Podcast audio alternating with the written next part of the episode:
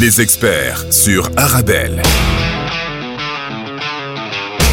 Avec Faisal Tadlaoui.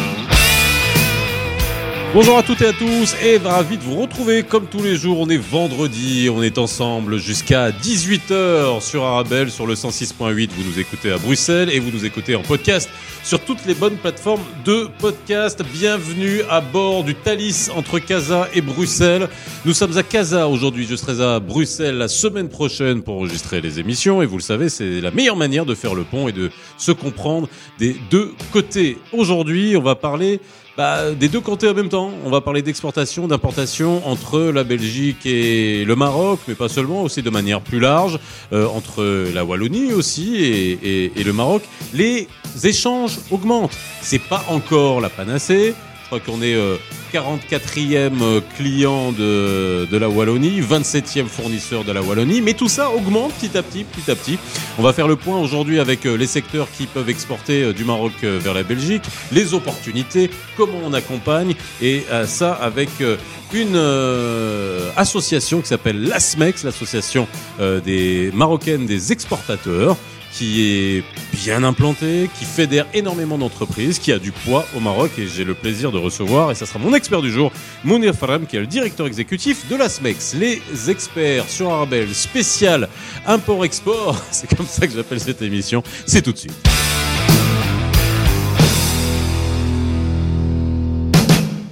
Bonjour à toutes et à tous, ravi de vous retrouver. N'oubliez pas le numéro de téléphone 0488 106 800, vous qui nous écoutez à Bruxelles sur le 106.8 euh, pour nous laisser tous vos messages, vos réactions et puis les sujets que vous aviez envie qu'on traite euh, pour vous. C'est pas mal, hein, import-export. On va faire émission import-export. Comment ça va, Mounir? Très bien, je suis ravi d'être là. Un beau paysage, un beau cadre et des personnes intéressantes. Ah bah oui, bah tu vois, c'est bien. Voilà, donc on ne déroge pas à la règle. Tous les euh, tous les primos euh, venant à l'émission et qui se mettent devant notre paysage, et ben ils disent. Alors je parle bien du studio de Casa.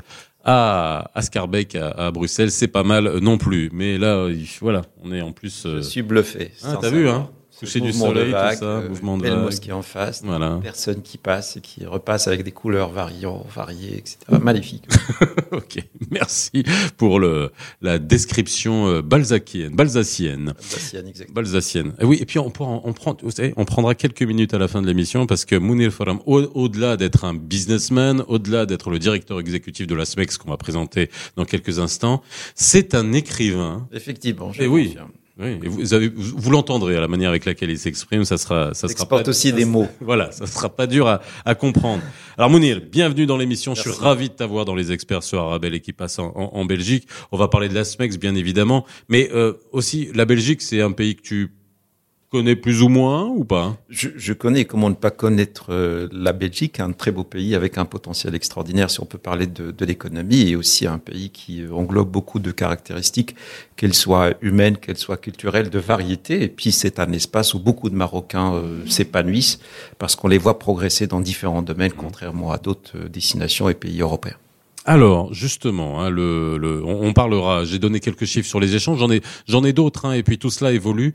Et on l'a, on l'a beaucoup dit dans les experts sur Arabelle. Il y a une, euh, une activité intense euh, depuis, euh, on va dire, plus de deux ans. Enfin, après la reprise, l'ouverture des frontières, parce qu'on a, on a quand même oublié le Covid, mais, euh, mais il reste. euh, Quand on fait un petit retour en arrière, on, on s'en rend compte.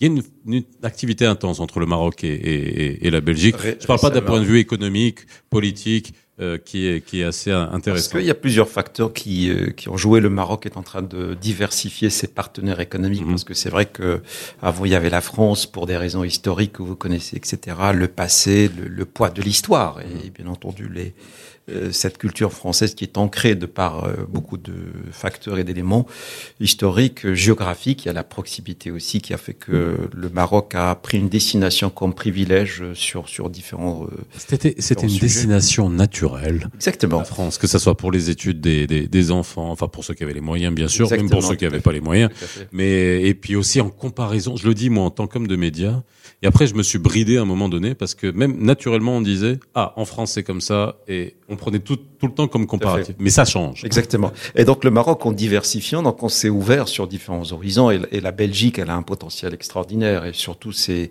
je, je l'ai dit, hein, ces Marocains qui, qui vivent là-bas, qui sont de, euh, imprégnés des deux cultures. Donc ils jouent un véritable pont de rapprochement. On a vu beaucoup de, de, de, mouvements dans les deux sens, euh, de visites, etc. Et je pense qu'il y a un potentiel extraordinaire donc à renforcer davantage par les liens qu'on peut avoir, par les échanges.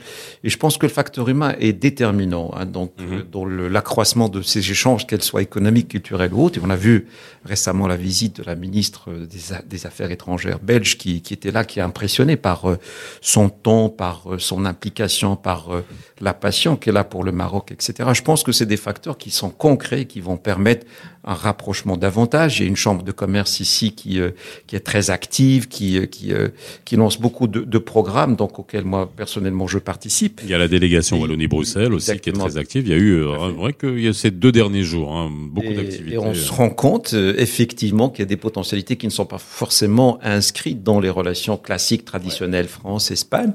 Il y a un potentiel, donc il faut l'analyser, il faut le comprendre, il faut aussi faire jouer le facteur humain pour que nous puissions avoir plus d'intérêt plus de synergie, parce que le potentiel est là. Le Maroc est, un hub pour, euh, pour, pour, le continent africain. Il faut pas voir que les 30 millions euh, de, de Marocains qui constituent un potentiel, mais il faut voir aussi euh, le continent dans sa globalité, on parle d'un milliard 700 millions de consommateurs. Donc, euh, dans et dans l'autre sens aussi, dans Bruxelles, capitale de l'Europe, hub de l'Europe aussi. Exactement, c'est-à-dire que le Maroc, à travers la Belgique, peut aussi toucher des marchés qui sont différents. Cette, cette partie euh, nord-européenne qu'on connaît pas et qu'on peut connaître grâce, euh, bien sûr, à la, à la Belgique. Donc, c'est des facteurs qui sont variés et qu'il faut travailler, faire travailler d'une manière intelligente en forme de synergie gagnant-gagnant pour que et les opérateurs belges et les opérateurs marocains puissent travailler en bonne intelligence, complémentarité pour que nous puissions être présents, que ce soit sur le continent africain lui-même, dans le cadre de la zone de libre-échange africaine, ou bien sûr dans le cadre de l'Europe.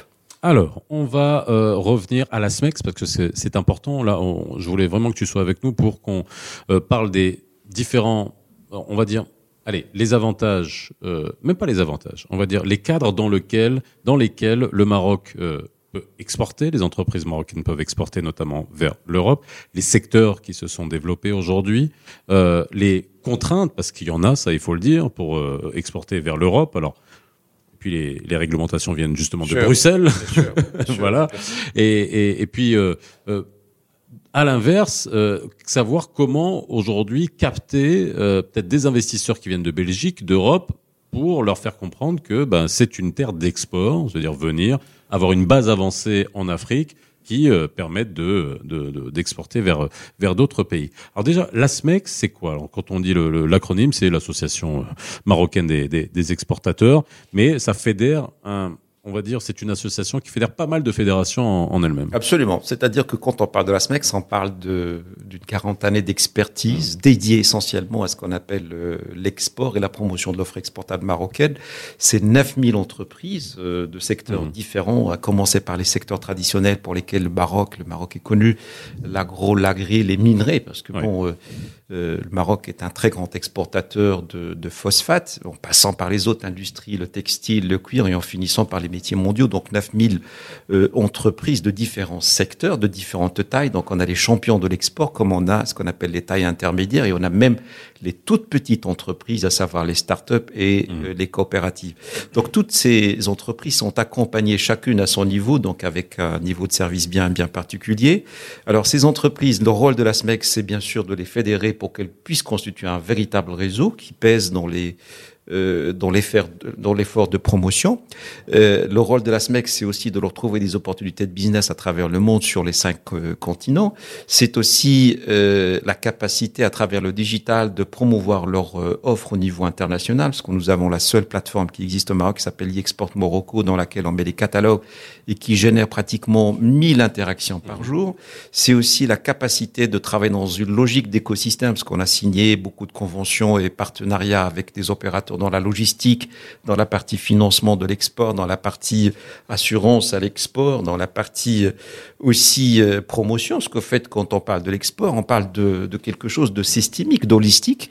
dans lequel on va inclure et euh, la promotion, parce que les marchés ne sont pas tous euh, pratiquement homogènes et, et, et, semblables. Donc il faut avoir cette, cette approche qui est euh, interculturelle, qui puisse décortiquer bien sûr la, dynamique de, de, de, la consommation de chaque destination.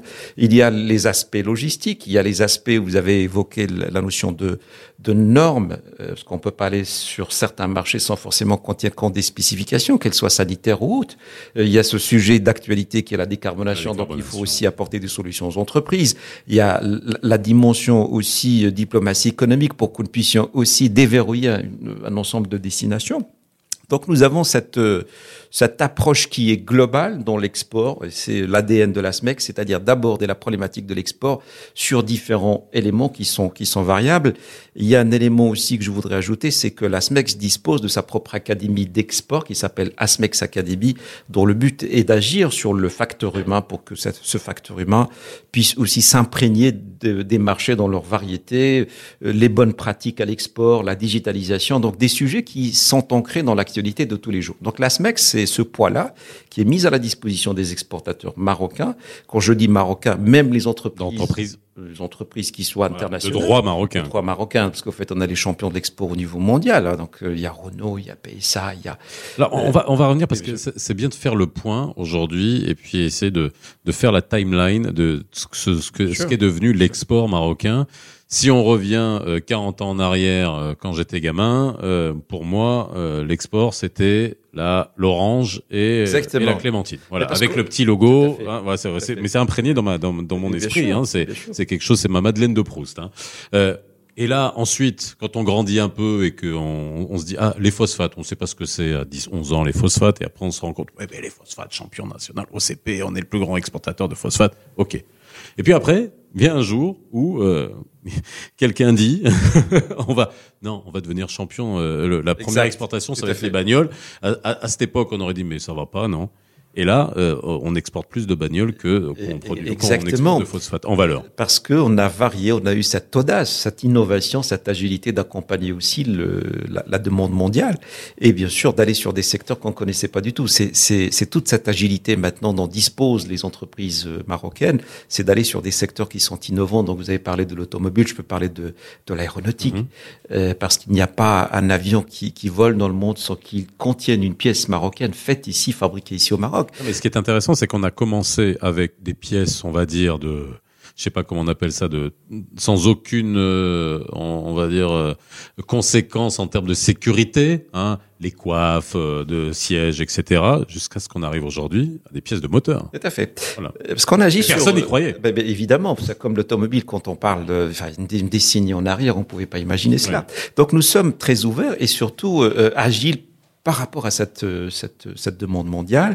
Et le fait d'être, euh, vous savez, donc on est dans des logiques de, de, de, de colocalisation, c'est-à-dire que le fait d'être proche de l'Europe nous amène aussi à réfléchir avec l'Europe sur cette chaîne de valeur globale pour que nous puissions aussi être à l'écoute de l'Europe et aussi de l'Afrique pour que nous puissions générer de la valeur. C'est ça ce qui est intéressant. Je, je voudrais aussi vous parler des, des énergies propres parce qu'au fait, le Maroc est en train aussi d'expérimenter ce, ce sujet-là.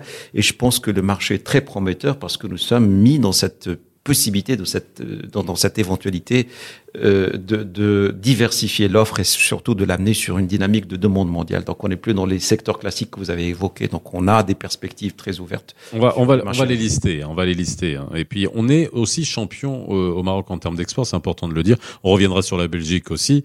Euh, sur certains produits euh, que personne euh, voilà ne, ne, soupçonnait. On vous les donne juste après hein, dans, la, dans la deuxième partie de l'émission. N'oubliez pas le 0488 106 800, c'est le numéro WhatsApp. Mounir Faram est avec moi, directeur exécutif de l'ASMEX, l'association marocaine des exportateurs. Et on parle d'import-export aujourd'hui, notamment entre le Maroc et la Belgique. À tout de suite.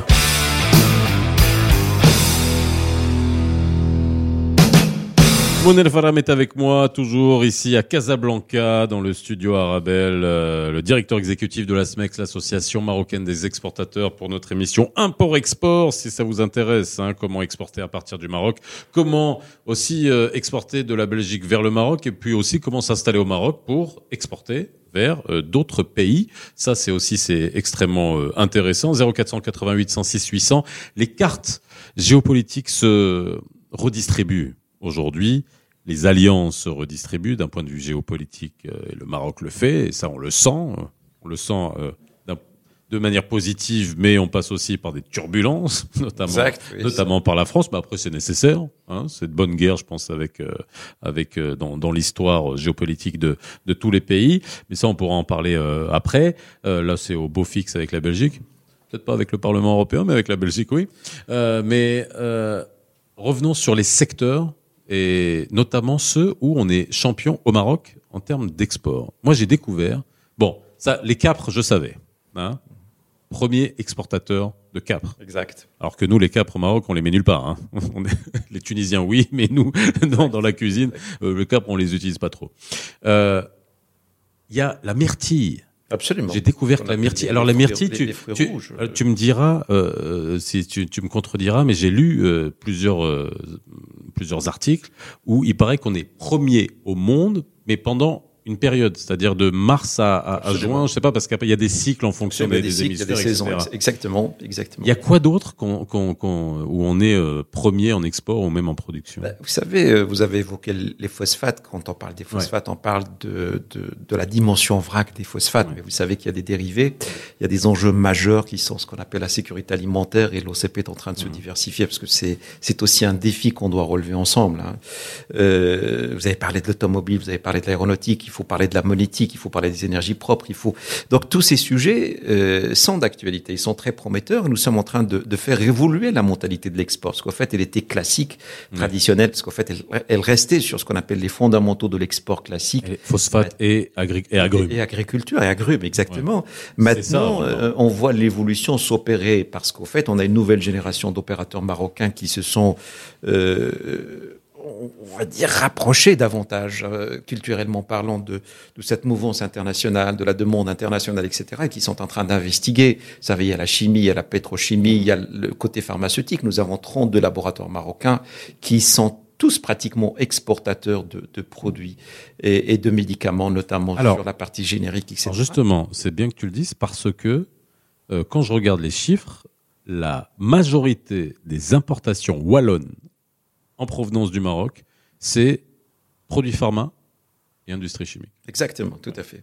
Et, donc, je discute avec ces opérateurs en permanence pour que nous puissions non seulement diversifier, mais surtout élargir, élargir la destination d'exportation. Parce que c'est vrai qu'elle est orientée essentiellement sur l'Europe, principalement sur deux destinations qui, qui sont la France et l'Espagne, et que nous sommes très ouverts pour que nous puissions élargir par rapport à ces deux pays-là, puis aller sur la destination euh, Belgique, pas qu'en elle-même, mais que la Belgique nous serve de hub aussi sur, sur d'autres destinations, parce que sur le plan logistique, je sais qu'à travers les ports, dont, dont dispose euh, maritime, hein, je, je précise le- la Belgique, c'est aussi une ouverture pour nous sur d'autres destinations mondiales. De même, dans la logique inverse, c'est-à-dire que le Maroc puisse être pour la Belgique une destination par excellence qui soit africaine. Il faut savoir que l'ensemble des accords qu'a signé le Maroc permettent l'accès pratiquement à 2 milliards de consommateurs mondiaux.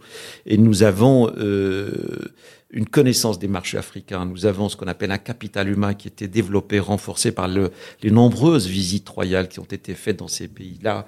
Nous avons aussi beaucoup de, de banques, beaucoup d'opérateurs marocains, que ce soit dans les domaines des télécoms ou des assurances et des finances qui sont installés en Afrique et qui, bien entendu, ont préparé euh, le terrain pour la prospection de certains opérateurs belges qui, à mon sens, ont beaucoup aussi d'opportunités parce qu'il y a de l'affinité, il y a de la proximité qui joue, qui, qui, intervient par l'intermédiaire de euh, ces, ces talentueux Marocains qui vivent de l'autre côté, que je salue à cette occasion d'ailleurs.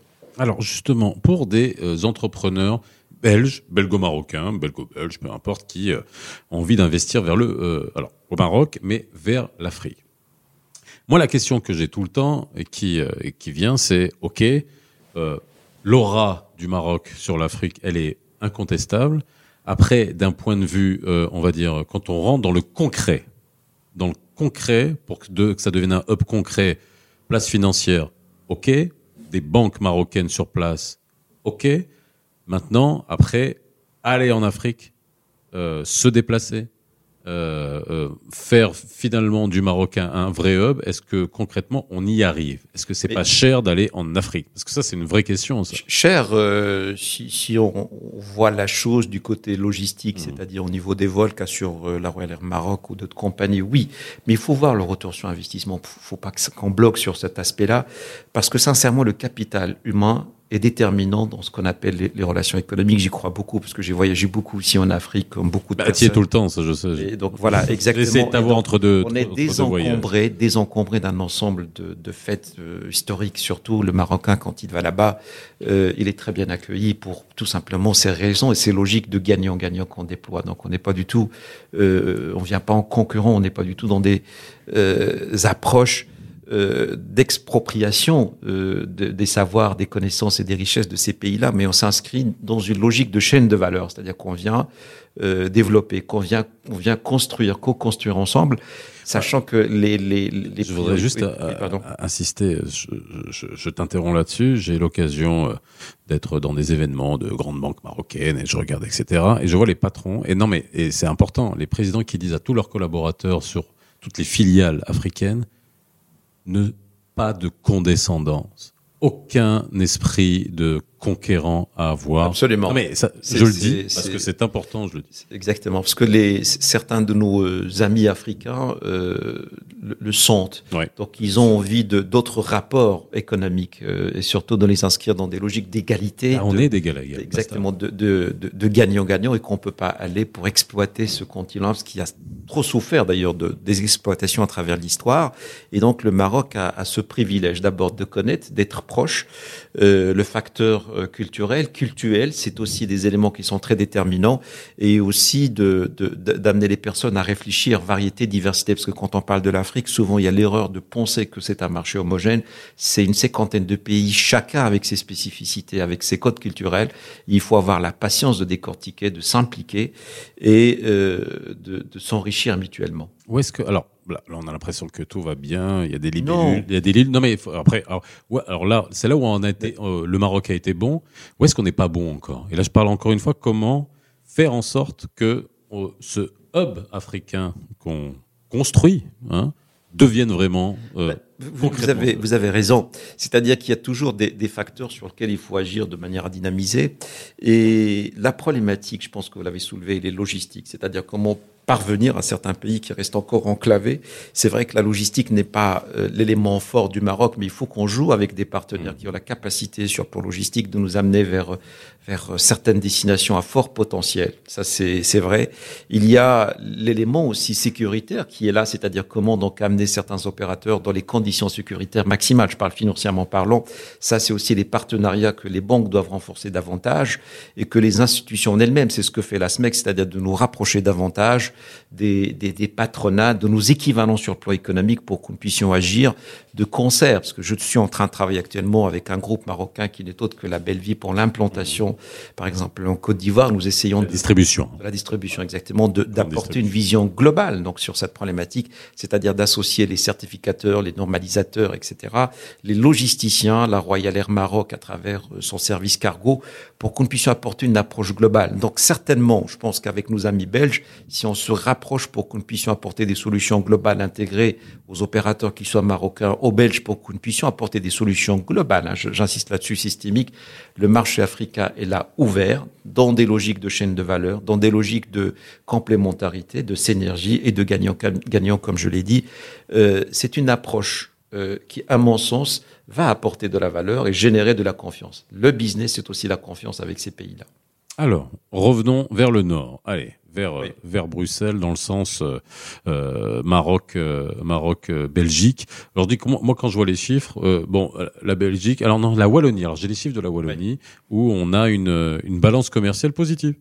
Oui, c'est On exporte plus qu'on importe hein, de la Wallonie, donc c'est c'est plutôt pas mal. Mais il y a une progression qui est en train de qui est en train de se faire aujourd'hui pour euh, avec euh, la Belgique particulièrement. Euh, est-ce qu'on va suffisamment prospecter pour voir nous au Maroc quels sont les, besoins? Alors je sais qu'il y a des missions qui se font avec la délégation Wallonie-Bruxelles. Est-ce qu'on prend la mesure de euh, ce qu'offre la Belgique comme euh, elle comme hub vers l'Europe?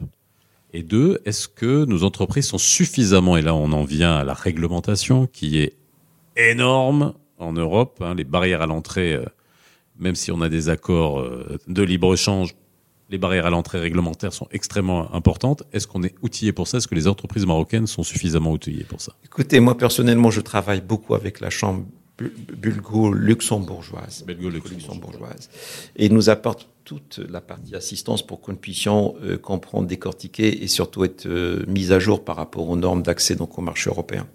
Euh, au-delà, sincèrement, de prospecter quelles sont les opportunités d'exportation ou d'importation, parce que c'est vrai, c'est un élément qui est incontournable dans un premier niveau de débat, mais il faut aussi prendre en compte ce que nous pouvons faire ensemble, hein. c'est-à-dire que dans des approches de co-génération de valeur, c'est-à-dire de voir comment les entreprises euh, belges et, marocaines puissent construire une approche commune pour aller en Afrique. C'est ça ce qui est intéressant, parce que euh, la SMEC, ce n'est pas que l'export ou l'import, c'est aussi la promotion des offres globales, c'est aussi l'investissement. C'est-à-dire qu'il ne faut pas oublier qu'il y a des Marocains qui investissent maintenant en Europe, d'accord? Donc l'État permet le financement de certains projets. Donc il y a beaucoup d'entreprises, on le constate, qui vont s'installer, qui rachètent des structures. Euh, Comme à, Liège. Avec, et, exactement.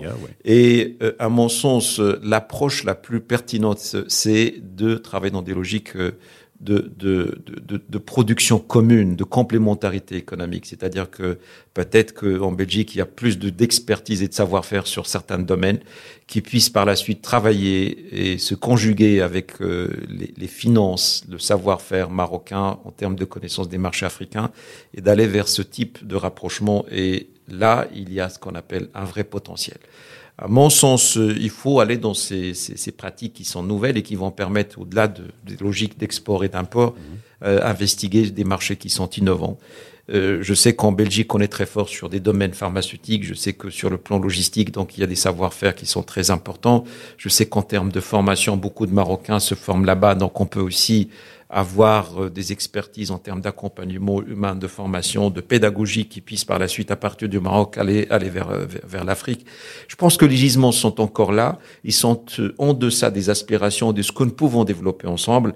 À mon avis, il faut qu'on crée les occasions, les synergies pour que le Marocain connaisse davantage le marché belge et les potentialités qu'a ce marché, potentialités qu'a ce marché, et dans l'autre sens que les opérateurs économiques belges viennent se rendre compte de ce qu'a le Maroc comme potentialité. Je pense que l'aspect communicationnel est encore déficient. Il faut qu'on le travaille. Il faut qu'on le travaille davantage pour que la Belgique d'abord soit proche dans l'esprit des gens, euh, que les opportunités jaillissent, c'est-à-dire qu'elles sortent de l'anonymat pour qu'elles soient concrètes avec ce que vous avez dit aussi, les dispositifs d'accompagnement des deux côtés. Que le Maroc soit vu en tant que hub continental, que la Belgique aussi soit perçue comme un hub vers d'autres destinations, pas forcément que le marché domestique ou local. Allez, on refait une autre petite pause dans les experts sur Arabelle et dans la dernière partie de l'émission avec euh, Mounir Farham qui est directeur exécutif de l'ASMEX, l'association marocaine des exportateurs. On parlera de la circulation. Ça aussi, c'est un point extrêmement important. Quand je dis pas la circulation, c'est pas la circulation des biens, c'est la circulation des personnes. les visas et ouais, quand on veut faire des affaires, on a besoin que les gens, euh, voilà, se, se, rencontrent et puis euh, circulent. Et ça, c'est quand même aussi un sentiment d'inéquité et d'inégalité qui est souvent euh, fait défaut aux hommes d'affaires marocains. Et on l'a bien vu avec la crise diplomatique avec la France. Et ça, on s'en est rendu compte. Les business en a pâti les son apathie et continue à en pâtir. Euh, on fait une petite pause dans les experts sur Arabelle. N'oubliez pas le numéro de téléphone 0488 106 800. On revient dans quelques instants. À tout de suite. Posez toutes vos questions au numéro WhatsApp 0488 106 800. Les experts sur Arabelle. De retour sur le plateau des experts, dernière euh, partie. Euh, Mounir Ferram est avec moi, directeur exécutif de l'ASMEX, l'association marocaine des exportateurs. C'est une émission spéciale import-export entre, la Maroc, entre le Maroc et la Belgique, entre euh, l'Afrique et l'Union européenne finalement, hein, puisqu'on peut le faire par, par extension. Euh, le 0488 106 800, vous connaissez le numéro de téléphone. Et puis, bon, alors, j'ai posé une question avant la pause, euh, qui est une question dont je parle très souvent parce que ça me tient à cœur, parce que c'est source de, de friction, c'est source d'humiliation, c'est source de, de, de frottement, ce sont les visas. Alors, lorsqu'on parle de d'export, d'export, d'import, de coopération économique. euh, on est souvent dans des colloques et dans des forums où tout va bien. On est entre deux gens élégants, cravatés, qui hommes d'affaires belges, hommes d'affaires je suis pas visé. là. euh, non, non, pas du tout. hommes d'affaires français, hommes d'affaires belges, hommes d'affaires marocains, qui parlent, qui ont la- on a l'impression qu'ils parlent tous euh, d'égal à égal. Mais ils sont jamais d'égal à égal. Parce que l'homme d'affaires belge ou l'homme d'affaires français, il vient avec son passeport quand il veut, il prend l'avion, il arrive à Casa. L'homme d'affaires euh, marocain, il est obligé de demander un visa. Et c'est au bon vouloir, et puis alors que ça soit au bon vouloir, et puis avec les délais, et puis euh, donc euh, ça nous reste toujours en travers de la gorge, mais euh, et puis là on l'a vécu avec la crise diplomatique française. Euh, Est-ce que ça, ça fait partie aussi des euh, des actions, des de, de lobbying, euh, surtout lorsqu'on parle business, euh, que ça, ça, on ne peut jamais être d'égal à égal, même au niveau business? Est-ce que c'est bloquant? Bah, effectivement, c'est bloquant, beaucoup plus compliqué que ça. Il faudrait que je vous fasse part d'une chose, c'est que les entreprises de logistique, de transport euh, marocaines, euh, notamment la, la grande entreprise nationale qui est la SNTL, a des soucis pour envoyer euh, euh, ses camions, ses chauffeurs pour cette restriction qui est, qui, qui est très très complexe et pénalisante. Maintenant, euh, vous savez, il y a le temps économique et le temps politique, et nous, nous essayons bien sûr d'infléchir la logique politique pour qu'elle soit au service des peuples, pour que les flux, les échanges s'accroissent et que les opportunités d'interaction euh, positive puissent, puissent avoir lieu. Euh, c'est un cheval de bataille, c'est-à-dire que nous travaillons, nous œuvrons, nous essayons de sensibiliser bien sûr les acteurs euh, diplomatiques et, et politiques sur ce, cet handicap, parce que nous ne pouvons pas avoir des échanges qui soient d'égal à égal s'il n'y a pas du tout la, la réalité, c'est-à-dire du terrain, pas la bonne volonté, la bonne expression. Et nous sommes en train d'évoluer dans ce sens-là. Donc, je pense qu'il y a eu des, des actions récemment qui, qui restent positives, donc il y a une reprise de, de, de confiance. Mais euh, vous savez, nous, J'ai rencontré, je te dis, parce que je dis, j'ai rencontré une femme d'affaires marocaine qui est représentante, mais d'une, alors je vais pas, pour pas qu'on la reconnaisse et même l'entreprise qu'elle représente, elle a la carte, grande marque italienne, euh, depuis des années, qui distribue ça au niveau du Maroc dans des dizaines de points de vente et à qui on a donné un visa de 11 jours parce que c'est la période des c'est la période des renégociations de ces contrats 11 jours. Comment est-ce qu'on peut imaginer et là je parle d'Italie hein, c'est après ça peut être dupliqué dans n'importe quel autre pays, il y a eu la crise diplomatique euh, française etc. mais que je veux dire, il y a un moment donné, je, je, tout ce qu'on peut essayer de tracer sera annihilé à un moment donné par ce sentiment de dire, bah tiens, non, moi on veut pas que, que Je que suis tout vienne. à fait d'accord. C'est c'est une frustration pour les opérateurs économiques, surtout de se sentir euh, dans des logiques d'infériorité Oui, par voilà. rapport à leur homologue et à leur équivalent. Mais il faut pas oublier que de l'autre côté, on a des opérateurs économiques qui s'inquiètent aussi de, de ces pratiques, parce qu'on a des opérateurs, Mhm. on a des partenaires en Europe qui, qui Il y a des réactions. Bien sûr qu'il y a des Ouais. réactions et qui font qui font sentir aussi donc euh, aux autorités. c'est à eux de faire le plus de lobbying. C'est à eux de faire parce de- que nous, on peut pas mais, le faire. Mais bien en- sûr, c'est pour ça que je crois en l'acte économique qui est beaucoup plus fort, parce que c'est ce qui a fait rapprocher beaucoup de nations, c'est que il faut qu'il y ait une conscience, et cette conscience ne peut venir que de l'économique pour aller au-delà. Maintenant, euh, vous savez, ce que vous avez dit est vrai, c'est-à-dire qu'il y en a qui qui qui euh, euh, qui se détournent de l'Europe en termes d'investissement, qui vont vers d'autres destinations. Ouais. C'est ça ce qui est Ça, c'est dommage. la grande tendance. C'est la grande tendance, c'est-à-dire qu'il y a des gens qui prospectent maintenant dans d'autres destinations, qui partent, euh, qui partent en Amérique, qui partent en Asie, qui vont investir davantage en Afrique. Et ce dont je, je, je m'inquiéterais, parce qu'au fait, il faut que ces rapports historiques, il faut que cette humanité qui s'est développée dans les deux sens depuis des décennies, depuis des siècles, etc., entre les deux, euh, les deux continents puisse continuer, surtout entre le Maroc et l'Europe, parce qu'en fait, on est liés. Euh, qu'on- le veuille ou non. qu'on le veuille ou non, que ce soit sur le plan culturel, regardez la langue qu'on parle maintenant, nos, nos pratiques, nos passions pour ces, ces, ces pays-là.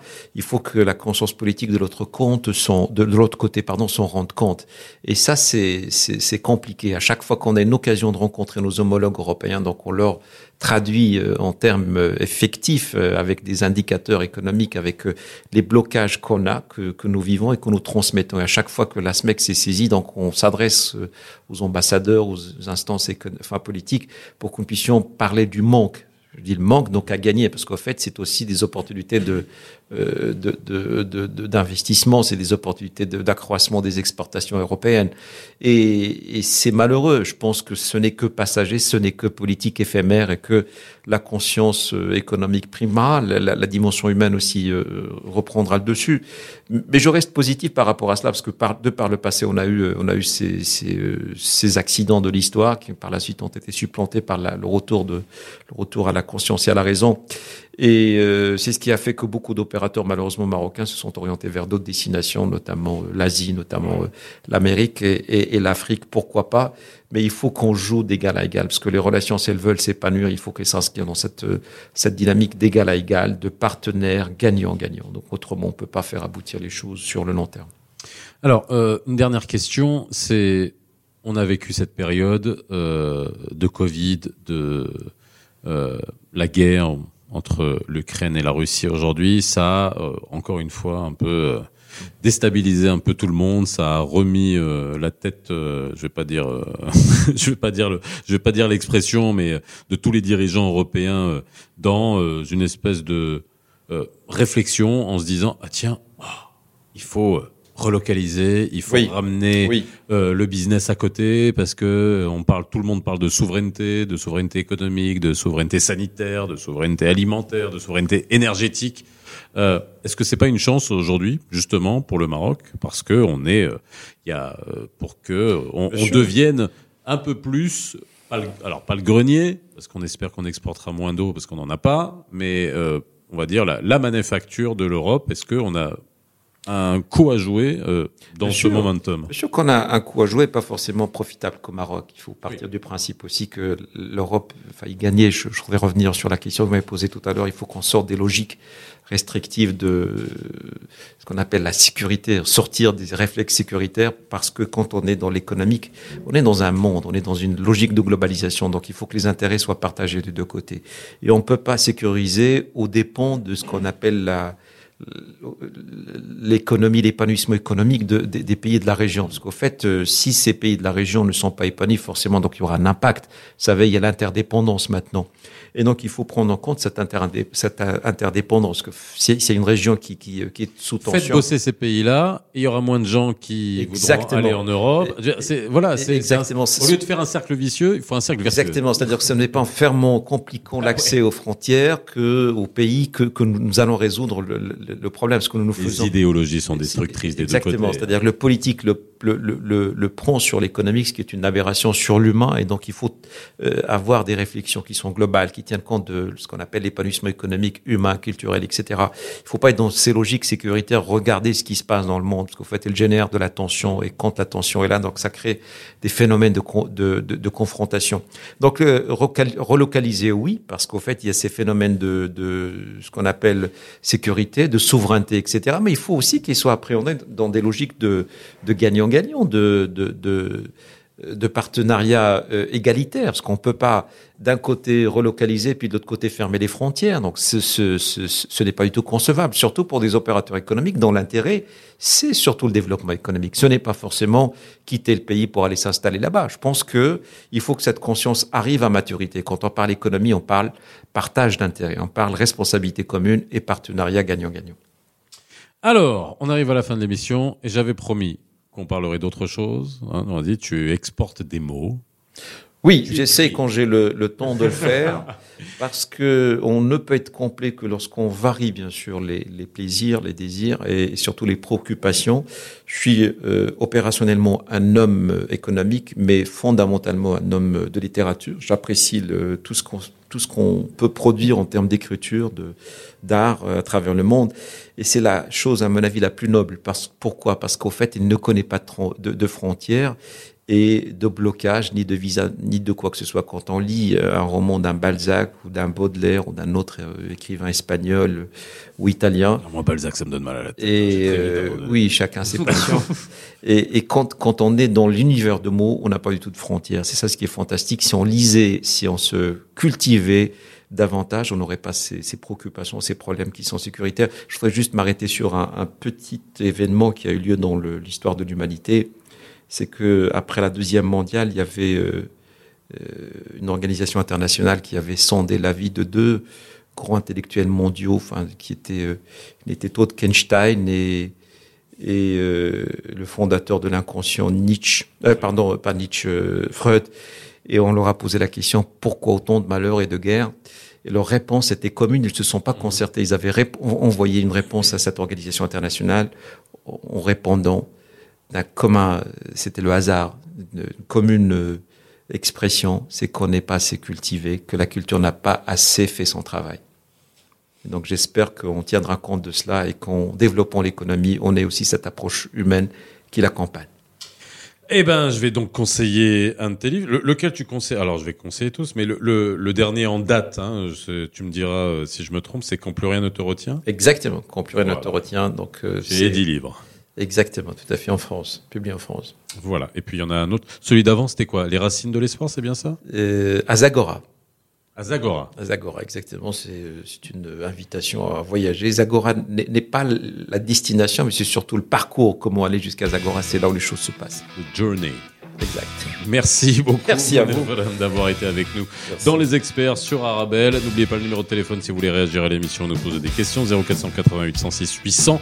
Je vous souhaite un excellent week-end. On se retrouve lundi pour une session d'émission bruxelloise puisque je serai à Bruxelles. Merci à vous et à très bientôt. Bye bye. Les experts sur Arabelle.